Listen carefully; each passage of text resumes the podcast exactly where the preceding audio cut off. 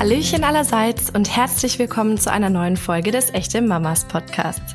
Schön, dass ihr heute wieder reinhört. Ich bin Christina Doliva und wir beantworten heute wieder eine Community-Frage, die uns per Mail an podcast.echtemamas.de geschickt wurde. Es geht darum, wie nachts der Papa besser akzeptiert werden kann, wenn das Kind wach wird. Hierzu spreche ich mit Kiran Deuritzbacher. Die Mama von drei Kindern ist gelernte Ergotherapeutin und berät Familien zu den verschiedensten Themen mittlerweile seit über 20 Jahren. Hallo Kiran, schönen guten Morgen. Ich freue mich total, dass du heute im Echte Mamas Podcast zu Gast bist. Ich habe ja jetzt kurz schon ein bisschen was über dich erzählt, aber magst du dich für unsere Community vielleicht noch mal kurz selber vorstellen? Ja, Guten Morgen und ich freue mich total, dass ich hier sein darf und freue mich auf ja ein spannendes Gespräch. Ich bin Kiran Doritzbacher, ich bin ursprünglich Ergotherapeutin, arbeite jetzt tatsächlich seit 20 Jahren wirklich rund um Familien. Erst mit den Kindern und dann habe ich eben immer mehr gemerkt, was jede Studie sozusagen zeigt. Die Arbeit mit den Kindern ist wertvoll, doch das, was nachhaltige Veränderung macht, ist die Arbeit mit den großen Menschen, die die kleinen Menschen begleiten. Und genau, ich bin, hab, ich liebe es, mich weiterzubilden. Ich habe ganz, ganz viel. Ich glaube, jährlich kommt etwas dazu, vom ADHS-Berater bis zur ja, Eltern- und Familienberatung, ähm, Coaching und so. Und ich arbeite einfach, genau, mit Eltern und Pädagogen, die einfach friedvoll mit ihren Kindern umgehen wollen und ähm, ja, diese, aus diesen Strafmechanismen aussteigen. Mhm. Selbst bin ich Mutter von drei Kindern und ähm, ja, das hat meine Arbeit sehr verändert. Ich nicht nur die Theorie, sondern auch die Praxis. Ich weiß, wie es ist, wenn man hilflos vor irgendwas dasteht und ähm, wie es einfach auch selber ist, aus diesen Mustern auszusteigen. Ist es dann auch ein bisschen durch deine Kinder entstanden, äh, dass du in diese Richtung gehen wolltest? Gab es da vielleicht die eine oder andere Herausforderung, wo du gesagt hättest, ja, da, da bräuchte ich jetzt jemanden, der mich unterstützt und es gab es vielleicht zu der Zeit noch gar nicht? Ähm, also ich, als ich schwanger war, habe ich gedacht, ich weiß ja, wie es geht. ich habe ja, ich weiß nicht, als ich schwanger war 2010, da hatte ich schon sieben Jahre lang mit Familien gearbeitet. Also ich bin da sehr zuversichtlich hingegangen, drauf losgegangen und gesagt, ich habe schon so viele Familien begleitet, ich weiß, wie es geht. Und ja, wir sind auch ordentlich auf die Nase gefallen. Also für uns war das Herausforderndste, als Kind eins in der Autonomiephase war und Kind zwei, also die haben einen Ticken mehr als zwei Jahre Abstand, dann mobil geworden ist und das war eine unglaublich anstrengende Zeit. Und da habe ich gemerkt, dass es mehr braucht, was, was ich habe. Und es hat lange gedauert, dass auch ich mir tatsächlich auch Unterstützung geholt habe. Mhm. Und ja, es hat sehr viel verändert. Es hat total gut getan, da nochmal so drauf zu schauen und hat mir auf jeden Fall gezeigt, wie wertvoll das ist. Und ja, habe mich dann auch weiter. Also es ist auf jeden Fall auch ein Faktor. Das glaube ich sofort. Jetzt würde mich mal interessieren. Wir kümmern uns ja heute um eine Community-Frage. Ich lese die E-Mail auch gleich vor. Ähm, aber es geht ja um das Thema äh, Schlafen beziehungsweise in der Nacht ähm, den Papa akzeptieren. Äh, sind deine Kinder, würdest du sagen, gute Schläfer? Ja, ja, ähm, absolut. Und ich denke im Durchschnitt sowieso. Und es heißt aber nicht, dass wir keine Schlafthemen hatten. so, und tatsächlich passt diese Frage sehr gut, auch weil das, ja, ein Kind zweieinhalb eine große Herausforderung auch bei uns war und auch der Papa da viel übernommen hat. Ähm, und äh, warum ich auf jeden Fall ja sage, dass meine Kinder gute Schläfer sind, weil wenn wir genau gucken, was heißt eigentlich guter Kinderschlaf? Also wir mhm. haben oft hohe Erwartungen. Also dass ein zweieinhalbjähriges Kind jetzt äh, zehn Stunden durchschläft, das hat nicht so viel mit der Realität zu tun. Jetzt lese ich dir mal eben kurz die E-Mail vor und dann können wir uns genau die Fragestellung angucken, äh, die die echte Mama aus unserer Community beschäftigt. Hallo liebe echte Mamas, ich hätte gerne Tipps und Ratschläge, wie es klappt, dass unsere Tochter mit fast zweieinhalb Jahren nachts auch den Papa akzeptiert beim Wachwerden. Durch unseren Alltag war es anfangs nach dem nächtlichen Abstillen nicht möglich, dass der Papa sie ins Bett bringt. In meiner Anwesenheit, wenn ich außer Haus bin, klappt es und nachts zu ihr kommt. Daran hat sie sich nun gewöhnt, dass nur Mama das macht und machen darf. Wenn wir es versuchen, während meiner Anwesenheit wird geschrien wie verrückt. Sie ist völlig außer sich, so dass an Schlafen überhaupt nicht mehr zu denken ist. Egal wie müde sie ist. Wie schaffen wir es, dass auch mein Mann sie ins Bett bringen darf und nachts beim Aufwachen akzeptiert wird? Sie geht abends mit einer Flasche Prä ins Bett und schläft danach ein. Nachts lege, lege ich Nachts lege ich mich zu ihr und kusche sie, bis sie wieder einschläft darf aber auch erst aus dem Zimmer, wenn sie wirklich fest schläft und es nicht mitbekommt, dass ich gehe. Kann manchmal bis über eine Stunde dauern. Auch hier hätte ich gerne Tipps, wie sie nachts schneller wieder schläft bzw. akzeptiert, alleine weiter zu schlafen, sodass ich wieder das Zimmer verlassen kann. Ich stille derzeit nämlich unser zweites Kind mit neun Wochen, sodass ich wieder zurück ins Elternschlafzimmer muss. Ansonsten würde ich ja einfach bei ihr liegen bleiben, aber das ist nicht möglich. Vielleicht könnt ihr mir helfen. So, also da haben wir auf jeden Fall zwei Themen, die wir uns jetzt genauer angucken. Ne? Einmal dieses Akzeptieren und dann vielleicht hast du ja auch noch einen guten Ratschlag für das Weiterschlafen. Ähm, was würdest du denn sagen? Was kann man denn tun, damit der Papa nachts wieder oder besser akzeptiert wird? Wir haben lustigerweise auch dieses Thema gerade erst gehabt und meine Tochter ist jetzt eineinhalb. Das heißt, ich bin super gespannt, was du uns erzählst. Ja, also es passt ja tatsächlich. Also erstmal möchte ich der Mama sagen, sie rockt da gerade ganz schön viel. Also ich habe tatsächlich dieses äh, Alter als das herausforderndste. Unser großes Kind ist jetzt zwölf, wir haben inzwischen drei, wir haben einige Wellen, aber das ist wirklich ein Autonomiekind, ein kleines Geschwisterchen. Da ist ja auch neun Wochen alt, da ist viel Veränderung. Und äh, es geht viel darum, auch Sicherheit, also für das große Kind sozusagen, also große, ich mache mal Gänsefüßchen, weil zweieinhalb scheint den Eltern auch wahnsinnig alt zu sein. Ähm, Im jetzt, zum kleinen Wurm, gell? Ganz genau. ähm, wenn wir das in der Entwicklung anschauen, ist zweieinhalb einfach noch auch ganz schön klein und ähm, braucht ganz schön viel und gerade bei so einem Umbruch. Und ähm, daher geht es erstmal auch viel darum, dass äh, was ein Mädchen oder ein Junge? Ein Mädchen. Die große, gell? Die, mhm. die große, ja. Dass die große viel Sicherheit haben darf. Und wenn wir jetzt aus der Entwicklungsbrille draufschauen, ist das alles absolut entwicklungsgerecht. Dass sie ähm, die Mama haben möchte, die Sicherheit gibt, das Bekannte, gerade in, in dieser Veränderung, große Schwester zu werden, dass sie nachts aufwacht und dass es ihr da auch um Sicherheit geht. Also entwicklungstechnisch brauchen wir uns äh, so keine Sorgen machen und es ist und Schlafentwicklung ist einfach Hirnreife. Das als Basis. Nichtsdestotrotz verstehe ich die Thematik absolut noch viel mehr, wenn eben ein kleines Babychen dazu gekommen ist, dass es äh, die Mama nicht von Zimmer zu Zimmer springen kann. Ähm, so. War ja bei euch wahrscheinlich dann auch ähnlich, oder? Tatsächlich war das bei uns auch ähnlich. Bei uns fing das schon ein bisschen früher auch in der Schwangerschaft an, da ich äh, Schwangerschaft mich immer äh, ganz schön anstrengend ist und ich konnte am Ende ähm, auch nicht mehr ähm, so gut dann mich bücken und da am Ding ist. Also bei uns war der SWIP auch ein bisschen früher schon. Ähm, tatsächlich war unsere Lösung, es hat auch eine Umgewöhnung gebraucht, aber der Papa hat beim großen Kind geschlafen. Also wir haben sozusagen einfach ähm, ich glaube, in dieser Zeit ist einfach auch die Frage, wie kommen wir am meisten, bekommen wir am meisten Schlaf ab?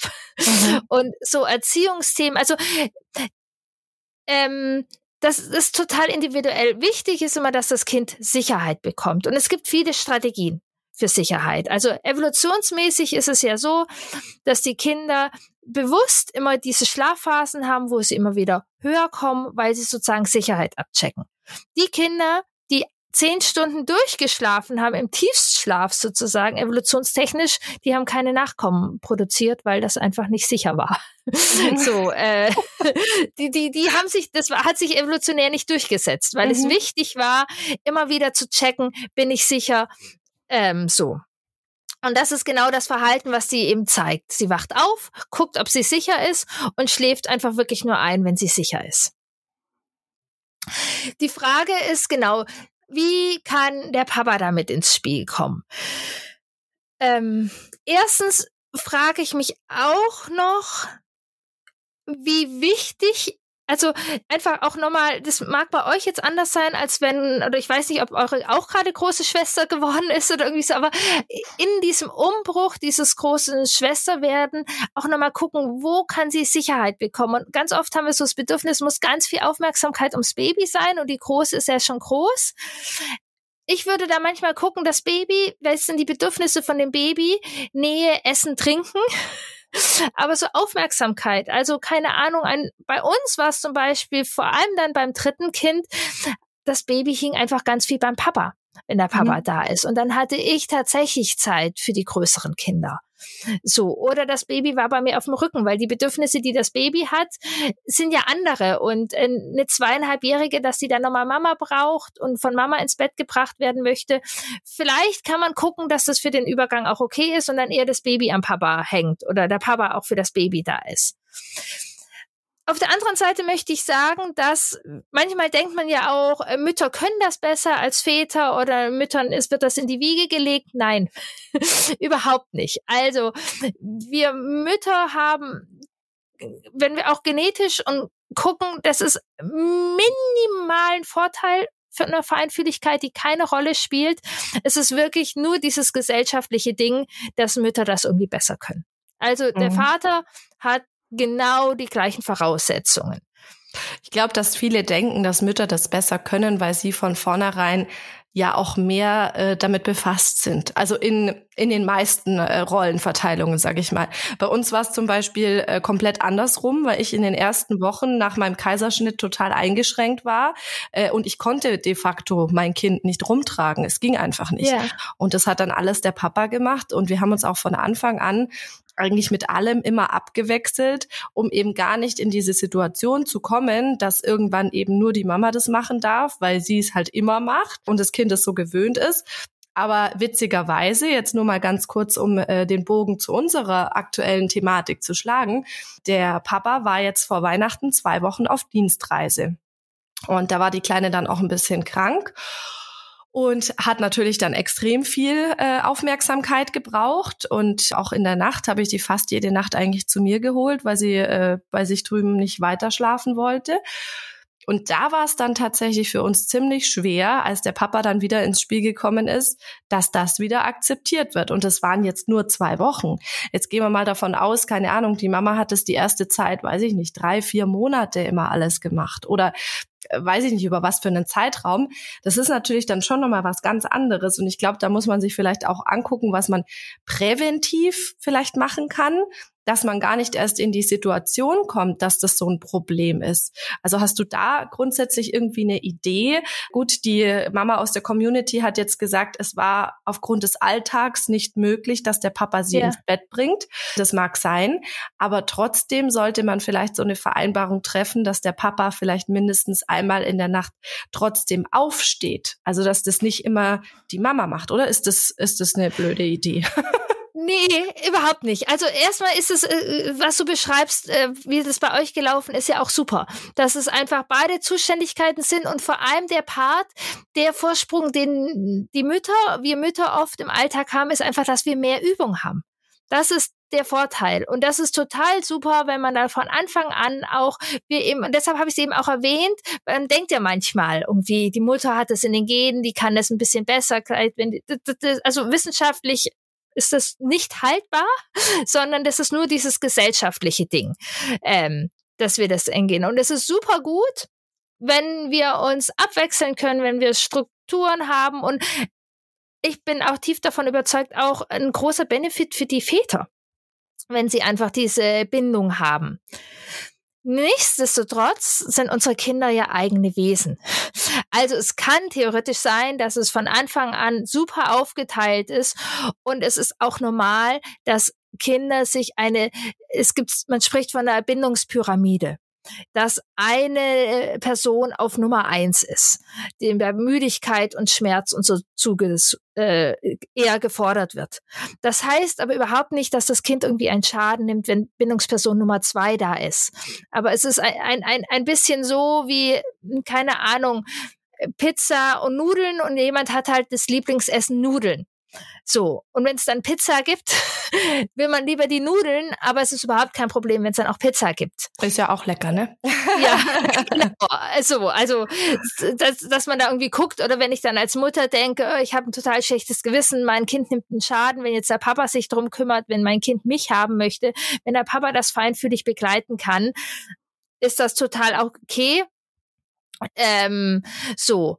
Und es geht halt vor allem darum, auch gerade wenn man so etwas umgewöhnt, äh, Papa und Kind brauchen dann eine individuelle Beziehung dass die Zeit miteinander bringen, dass die ihr Ding finden. Und es ist auch wichtig, manchmal macht, ist es sinnvoll, wenn Papa die gleichen Rituale nimmt wie Mama, aber die können auch ganz andere Rituale nehmen. Mhm. Ähm, so, das war tatsächlich bei uns damals auch ein Punkt. Ich wollte, dass mein Mann das genauso macht wie ich. Und es war nicht seins und er hatte da keinen Bock drauf und er hat es dann halbherzig gemacht, weil ich es gefordert habe. So, ähm, nee, und das ist auch so ein beidseitig. Da dürfen, äh, ich spreche jetzt mal, also es geht sicherlich nicht allen Müttern so, wie es uns damals ging, aber ich denke öfters, äh, einige Mütter kennen dieses Phänomen, dass wir auch ein Stück loslassen mhm. äh, und sagen, hey, Papa, Kind, ihr macht das. ähm, übt das. Ihr macht das. Und was die Mutter da ge gesagt hat, ist auch eben eine super Geschichte, dass die Mütter dann nicht im Haus sind. Mhm. Dass die nicht das Backup sind. Für beide nicht. Also Väter, wenn man ein bisschen unsicher ist, kann man ja dann nach dem fünften Mal auch sagen, okay, es klappt leider nicht, dann macht die Mama. So, das ist jetzt in diesem speziellen Fall, wenn die Mama sich ja gerade um Säugling kümmert, nicht ganz so einfach. Aber ansonsten, ähm, genau, darf der Papa jetzt ein zweieinhalbjähriges Kind, wenn wir mal gucken, welche emotionalen Grundbedürfnisse es hat. Es geht da ganz, ganz viel um Sicherheit. Also ist die Frage, wie kann es Sicherheit bekommen? Und da vielleicht kann man manchmal auch einen Plan machen, keine Ahnung, vier Tage und dann ist es rot angemalt, bringt der Papa ins Bett. Drei Tage die Mama. Müsst, könnte mit zweieinhalb vielleicht schon müsste man ausprobieren. Ich weiß nicht, ob das jetzt bei euch mit einem Ticken mehr als ein Jahr irgendwie so ist, aber dass es zum Beispiel eine Vorhersehbarkeit mhm. gibt.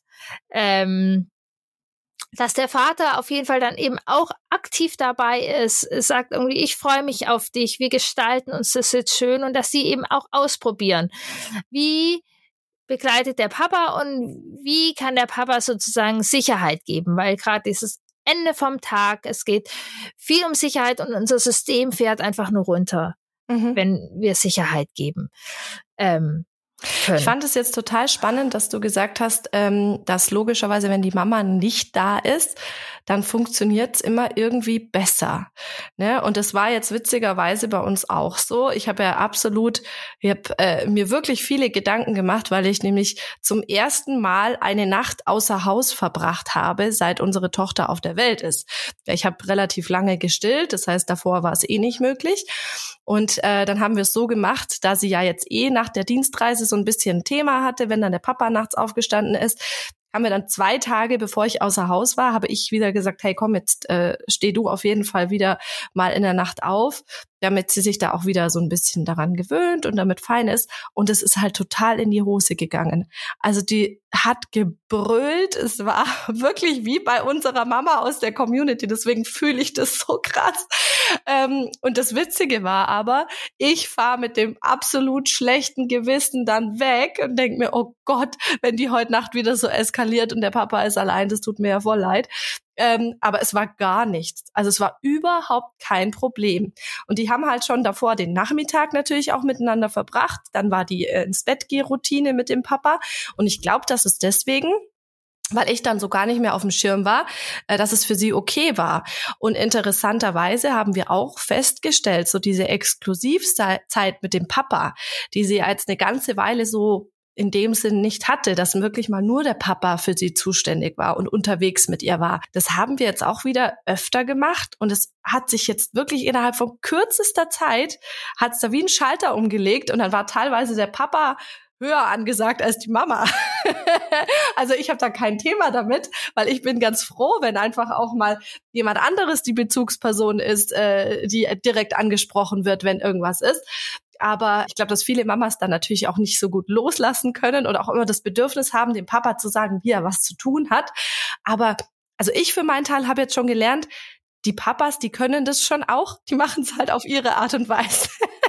Absolut. Also äh, ja, nach Lehrbuch beschreibst du das. Das ist äh, ganz häufig auch die Väter machen das dann oft auch anders, wenn sie wissen, dass es eben nicht die Möglichkeit gibt, sozusagen, du geht irgendwie gerade nicht. Und auch was du beschreibst, dass man mit einem schlechten Gewissen dann wegfährt, da finde ich dieses Beispiel mit äh, Pizza und Nudeln ganz gut. Ja, ja deine absolut. Tochter will vielleicht gerade Nudeln haben. Ist ein bisschen, hm, aber sie hat Pizza. Pizza ist total gleichwertig und okay und vielleicht findet sie es auch ein bisschen blöd. Das darf sie. Es äh, kommt dann darauf an, dass der Papa einfach dann nicht irgendwie sagt, hör doch auf zu meckern, stell dich nicht so an, sondern dass man als Papa dann ganz auf seine Art irgendwie sagt, ja, dass die Mama weggefahren ist, da können wir sie vermissen, vielleicht können wir ein Kistchen schicken, vielleicht können wir ein Bild malen und weißt du was, wir machen es jetzt richtig, richtig schön. Und mhm. ich freue mich auf eine Lisa-Papa-Zeit. Ähm, und weißt du was, wenn die Mama nicht da ist, ah, ich kann noch eine gute Geschichte erzählen. Eine Sache, du hast gesagt, du konntest nicht wegfahren, weil du gestillt hast. Ähm, auch das ist sowas. Also ich bin weg, ich habe sehr lange gestillt und bin dann auch weggefahren und habe danach weiter gestillt. Also auch das ist etwas, was man ausprobieren darf, was von Kind zu Kind unterschiedlich ist. Und gerade wenn man überlegt, oh, muss ich jetzt abstillen, weil ich irgendwie ein Wochenende bei mir sind an Weiterbildung, die ich sehr geliebt habe. Nee, also wir haben einfach nach dem Wochenende weitergestellt und bei Aber Papa hat dann in der Zwischenzeit, nö, oder? Meine Brüste nicht? haben das, äh, also das war jetzt nicht so ganz früh. Meine mhm. Brüste waren da ein Glück. Ähm, also ich kenne Freundinnen oder andere, die dann äh, abpumpen müssen. Bei mir haben die Brüste das so reguliert. Ähm, und das Kind hat halt beim Papa so gekuschelt und mit mir halt anders gekuschelt. Mhm. So, also auch da kann man ausprobieren. So, genau. Und was zu der Geschichte, die ich erzählen wollte, da war ich auch auf Weiterbildung und wir haben uns dann im Urlaub getroffen und der Papa ist sozusagen mit den zwei Kindern damals noch zwei in Urlaub gefahren. Und als wir uns begrüßt haben, haben die Kinder als erstes gesagt, es war schön mit Papa. Papa macht manche Sachen anders. Als er Papa gepackt hat, hat er uns zwei Packungen Eis hingegeben und die haben wir gegessen und so lange hat der Papa in Ruhe gepackt. Sehr gut. Ja, also hatte jedes Kind ungefähr zehn Eis gegessen und der Papa hatte gepackt. Ja, ist auch eine Beschäftigungsmöglichkeit. Ne? Ist eine Beschäftigung. Wenn es jetzt wöchentlich irgendwie so, aber also das meine ich, es, es dürfen eigene Strategien sein und es wäre mhm. sicherlich nicht meine Strategie gewesen. Ähm, oder manchmal gucke ich mir es auch einfach ab. Also mein Mann hat tatsächlich oft die Gabe, sich Dinge einfacher zu machen. Mhm. Ähm, manchmal ärgere ich mich drüber, aber manchmal gucke ich mir auch was von ab, weil es ist ja auch gar nicht so schlecht, sich Dinge ja. manchmal einfach zu machen. Die Papas sind ja oft auch ein bisschen pragmatischer als wir Frauen. Ja. Und, und das ist nicht schlechter. Also ich glaube, es ist sehr schön, wenn wir uns da wertschätzend austauschen können. Mhm. Und also wenn wir jetzt nochmal zu unserem Beispiel hingehen, würde ich, was du genau beschrieben hast, äh, Papa und Tochter brauchen tolle Zeit auch im Wachsein. Die dürfen ein Gefühl füreinander kriegen, die dürfen hm, Sicherheit, Vertrauen, die dürfen auch ähm, Konflikte miteinander managen. Manchmal ist es ja dann irgendwie so, okay, ein Konflikt, so, ähm, und dann wieder zur Bindungsperson eins zu laufen. Die dürfen auf ein, irgendwie so, die dürfen das. Ähm, wichtig finde ich gerade in diesem Fall nochmal, dass das Kind jedoch auch wirkliche Mama-Auftankzeiten hat. Weil für dieses Kind verändert sich gerade die ganze Welt. Ihr ganzes Leben lang war Papa, Mama, ich.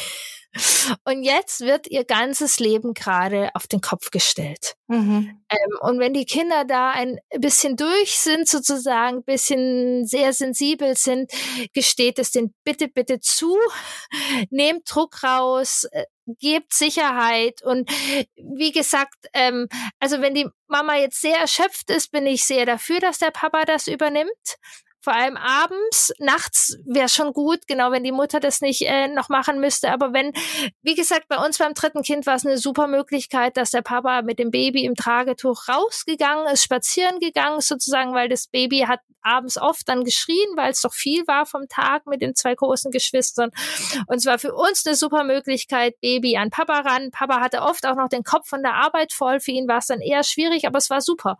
Baby am Papa, die sind spazieren gegangen und ich hatte einfach Zeit für die großen Kinder, für die ja auch viel Veränderung war.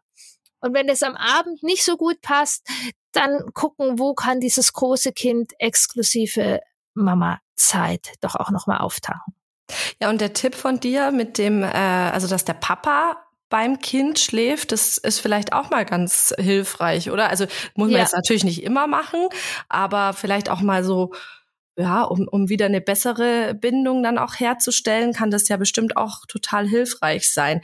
Das wird mich tatsächlich jetzt auch zu der nächsten Frage noch bringen von der Mama, was das wieder Einschlafen angeht, ne? Weil sie ja sagt, sie legt ja. nicht dazu. Klar, wenn der Papa dann beim äh, Kind schläft, kann er ja theoretisch liegen bleiben, der muss ja nicht rüber und stillen. Aber hast du da vielleicht schon Erfahrungswerte von deinen drei Kindern oder auch aus deiner Beratung, was da vielleicht ganz gut helfen könnte? Weil eine Stunde lang, bis wieder einschläft, ist natürlich schon. Ist lang. schon viel, ja. Also ich bin großer Fan vom Einfachmachen und Vertrauen in die Entwicklung. Und wenn das tatsächlich möglich ist und für alle Beteiligten okay ist, ist es super, wenn der Papa da einfach schläft. Mhm. So, und dann kann man die Hand drauflegen, man kann ja dann weiter schlafen. Also, und tatsächlich war das auch unser Weg. Wir hatten auch irgendwie Kind im eigenen Zimmer und dann war es uns zu doof, hin und her zu laufen. Und ähm, ja, dieses Kind schläft mit zwölf nicht mehr bei uns und es ist ausgezogen. Und also wirklich gerade in so Phasen, die eben hatte ich vorher auch gemeint, wie kommen wir am besten zu Schlaf? Und ja. wenn das eine Möglichkeit ist, ist es eine super Möglichkeit und dann muss man eben nicht eine Stunde warten, sondern kann einfach schlafen. Ähm, und das Kind schläft auch schneller ein meistens, weil ähm, unsere Systeme sind ja sehr nah aneinander und wenn wir da sind und denken, ich muss schlaf jetzt eins, schlaf jetzt eins, ich will jetzt rüber, strahlen wir etwas anderes aus. Unser Herzschlag mhm. ist anders, unser Nervensystem ist anders.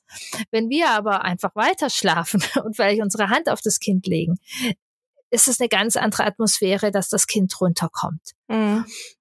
Ansonsten ähm, ist auch manchmal das tatsächlich Geräusche oder Musik noch Sicherheit gibt.